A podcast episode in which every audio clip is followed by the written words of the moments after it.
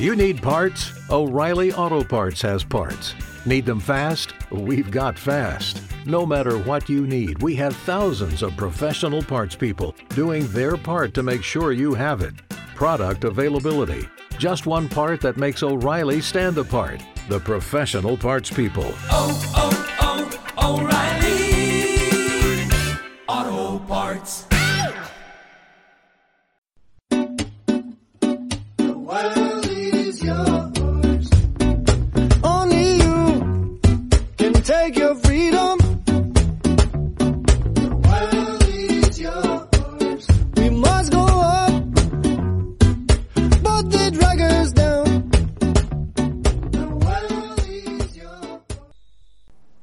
Bienvenidos viajeros, empezamos un nuevo episodio de Viajando sin Planes. Yo soy Will Luna, el creador y productor del podcast de Viajando sin Planes.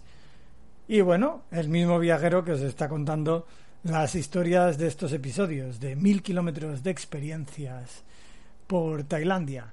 El episodio ya número 4, tenéis los tres anteriores.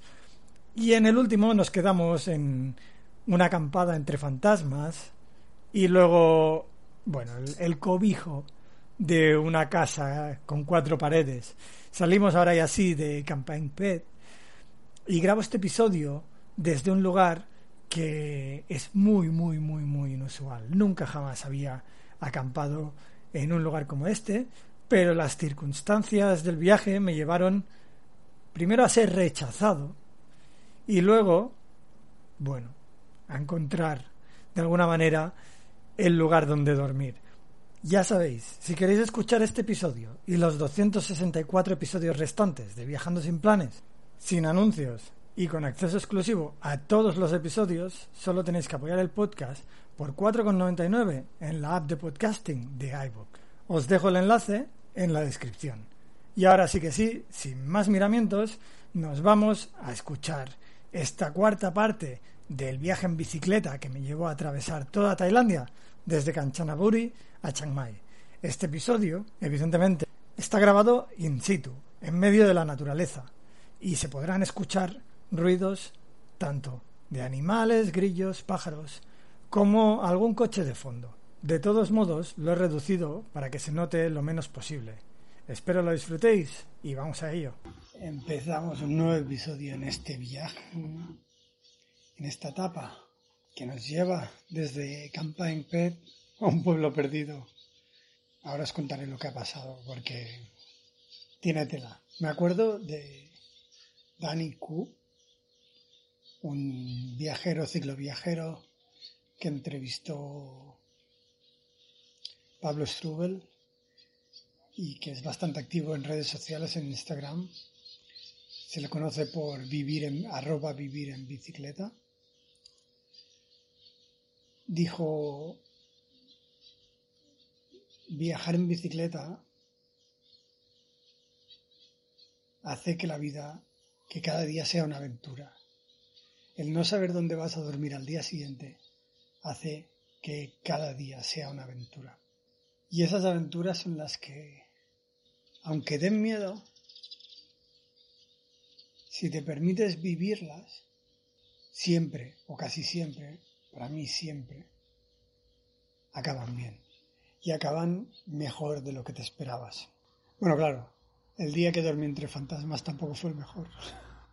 Lo dejamos en, en Campaign Pet y os dije que era una ciudad que no tenía demasiado. Al día siguiente gané un poco. Pedaleé, visité, iba ya hacia Sukhothai. En una etapa bastante llana.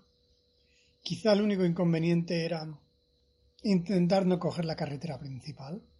Porque estas, estas carreteras entre dos ciudades, pues el problema que tienen es que solo tienen la carretera principal en línea recta. Así que si te vas por fuera, siempre acabas dando una vuelta impresionante. Y tanto es, tanto es que llegué a Sukhothai prácticamente de noche ya. Sukhothai es un lugar muy, muy guay. Debo decir que me ha sorprendido mucho. Me ha gustado mucho. Ahora hablaremos de ello. No sé si habéis estado. Primero hablemos un poquito de Campaign Pet. Campaign Pet tiene una zona histórica, un parque histórico, que no forma parte de, los reconocidos por la UNESCO, como, como el de Sukhothai, pero, pero que es bonito, aunque tiene un problema. El problema es que realmente, bueno, son unos cuantos templos antiguos del estilo de Ayutthaya o Sukhothai, con algunas figuras de Buda, y la entrada son 100 watts.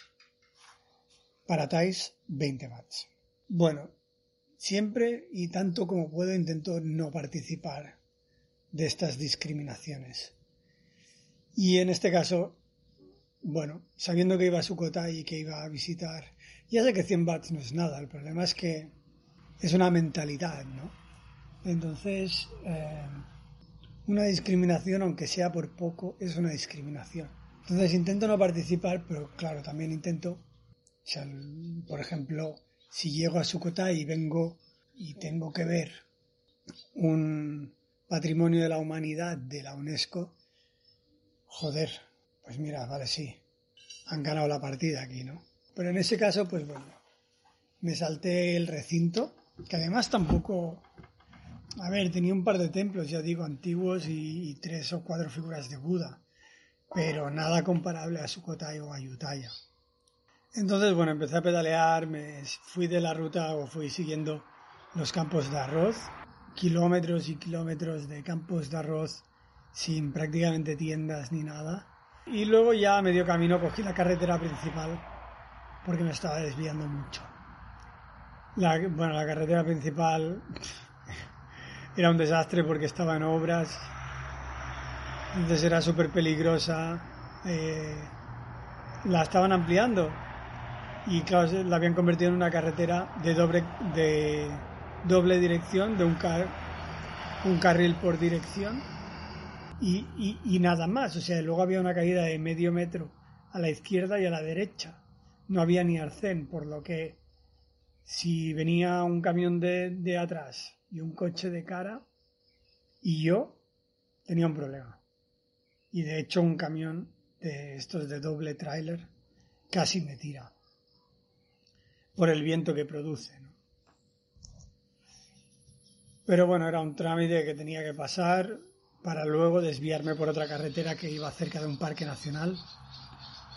Mm. Parque nacional con cuervos. Ya cuando llegas al norte de Tailandia se empiezan a ver más parques nacionales, más eh, naturaleza, montañas.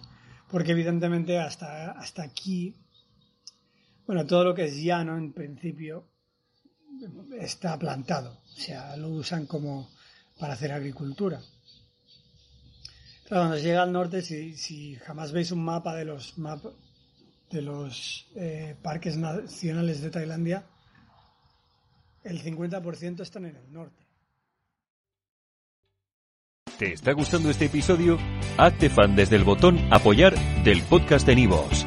Elige tu aportación y podrás escuchar este y el resto de sus episodios extra. Además, ayudarás a su productor a seguir creando contenido con la misma pasión y dedicación.